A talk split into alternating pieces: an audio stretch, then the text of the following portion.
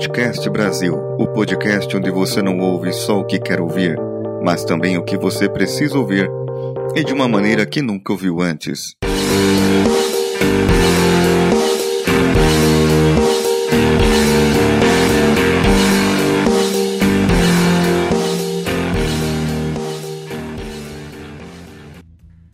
Ainda falando sobre resultados. Como já disse anteriormente, é importante uma medição parcial de resultados. Mas como fazê-la? O que medir? Ora bolas, defina você.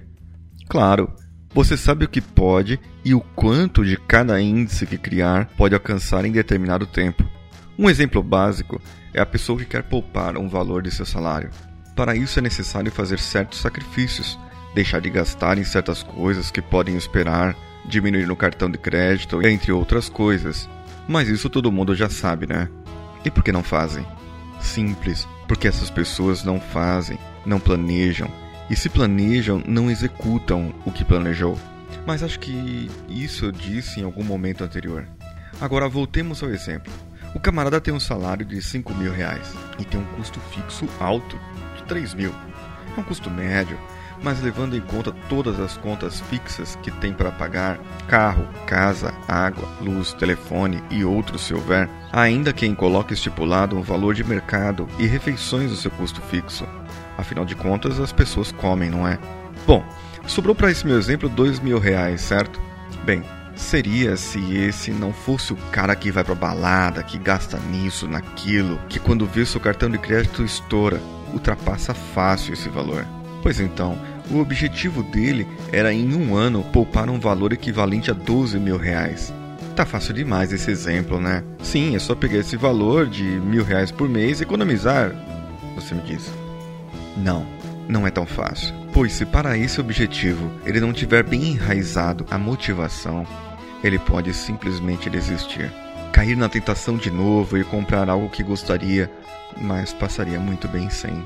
Por isso, o objetivo de poupar um valor determinado, seja qual ele for, somente entraria em seu coração, vamos dizer assim, se tivesse um objetivo maior, uma motivação, como comprar um carro, uma casa, mas que estivesse relacionado a um valor importante para ele. Ainda não sabe o que é valor? Calma, em breve teremos um episódio falando sobre isso. Então, no caso do nosso exemplo, ele terá que pegar alguns índices para medir como quanto gasta atualmente em certas coisas que poderia passar sem, e quantas vezes por mês ele faz isso. Então, quando chegar no dia 15 ou a término de uma semana, ele mede e vê que não gastou aquilo que teria gasto em uma semana qualquer antes de ter traçado esse planejamento e entende, por isso está no caminho certo. Vamos dizer, comprar quadrinhos. E quantas vezes por mês ele faz isso? Ah, o cara compra toda semana um quadrinho de 20 reais. Então, quando chegar no dia 15 ou ao término de uma semana, ele mede e verifica: epa, essa semana eu não comprei, então eu tenho 20 reais a mais, certo? 20 reais é nada perto dos mil. Ok, tudo bem, concordo. Mas ele teria que fazer com tudo o que ele gasta de extra. Porém, em um mês, ele teria 80 reais economizado. E aí, ele viu que aquele lá ele não teria gasto. Se comparado com o mês anterior, ele já estaria no caminho certo. Aí, por falar em medidas parciais, de acordo com meu objetivo macro, que tem como valor principal definido a família, o bem-estar e o aumento da autoestima, defini algumas medidas básicas para fazer semanalmente. Então, todo sábado pela manhã eu tirarei essas medidas.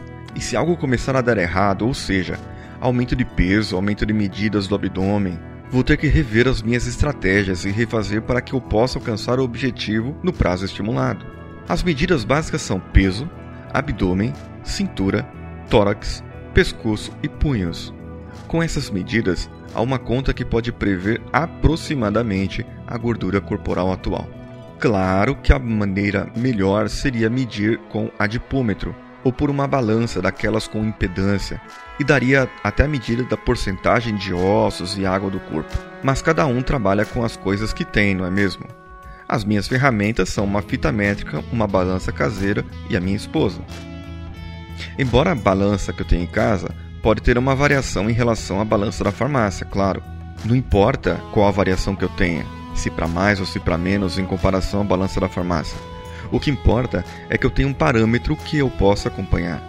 Só posso dizer hoje que estou bem contente com o resultado atual. Eu comecei o programa Tardes com 84 quilos e hoje deu 82,5. Eram 100 centímetros de abdômen e agora 98. A cintura também diminuiu 2 centímetros, mas o tórax aumentou de 103 para 106, talvez devido aos exercícios de força. O pescoço acumula gordura também, e ele diminuiu as medidas de 42 para 40 centímetros, comparando tudo com o dia primeiro. O punho da mão direita medido continuou com os mesmos 17,5 centímetros. Na média dos cálculos que eu faço, a medida da gordura corporal saiu de 27,5% do dia primeiro para 26,1%, uma queda considerável para apenas uma semana. Sei que em uma semana é pouco para medir, e sei também que podem haver semanas em que estagnarei, sem emagrecer e sem crescer massa magra. Então nessa época deverei rever exercícios, séries dos mesmos e outras coisas com o meu personal coach. Hoje utilizei o treino 5 e foi desgastante por causa do dia cansativo também. Confesso que é um desafio grande, mas quando pensamos no nosso objetivo e que os resultados, embora pequenos, porque ainda está no começo, já apareceram, isso nos motiva a ir adiante e nos diz que estamos no caminho certo. Eu já tomei a proteína isolada de soja hoje, vou tomar um banho porque digitar suado não é legal. Ainda falta o chá de hibisco com canela e gengibre que está esfriando. Esse foi o CoachCast, Vida do Coach dia 9, com texto e voz de Paulinho Siqueira e edição de José Augusto. Entre em contato conosco, envie o seu feedback. Todas as críticas, boas, serão bem aceitas. As más serão analisadas. Contato arroba coachcast.com.br ou através do Twitter, arroba coachcastbr ou meu pessoal, o arroba decanhota. E o nosso Facebook é o facebook.com barra coachcastbr. Muito obrigado e até amanhã.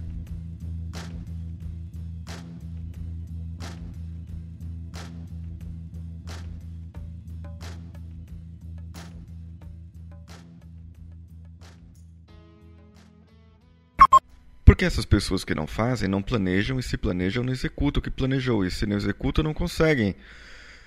Ufa, cansei. Um, dois, três. Então, no caso do nosso exemplo, ele terá que pegar alguns índices para medir.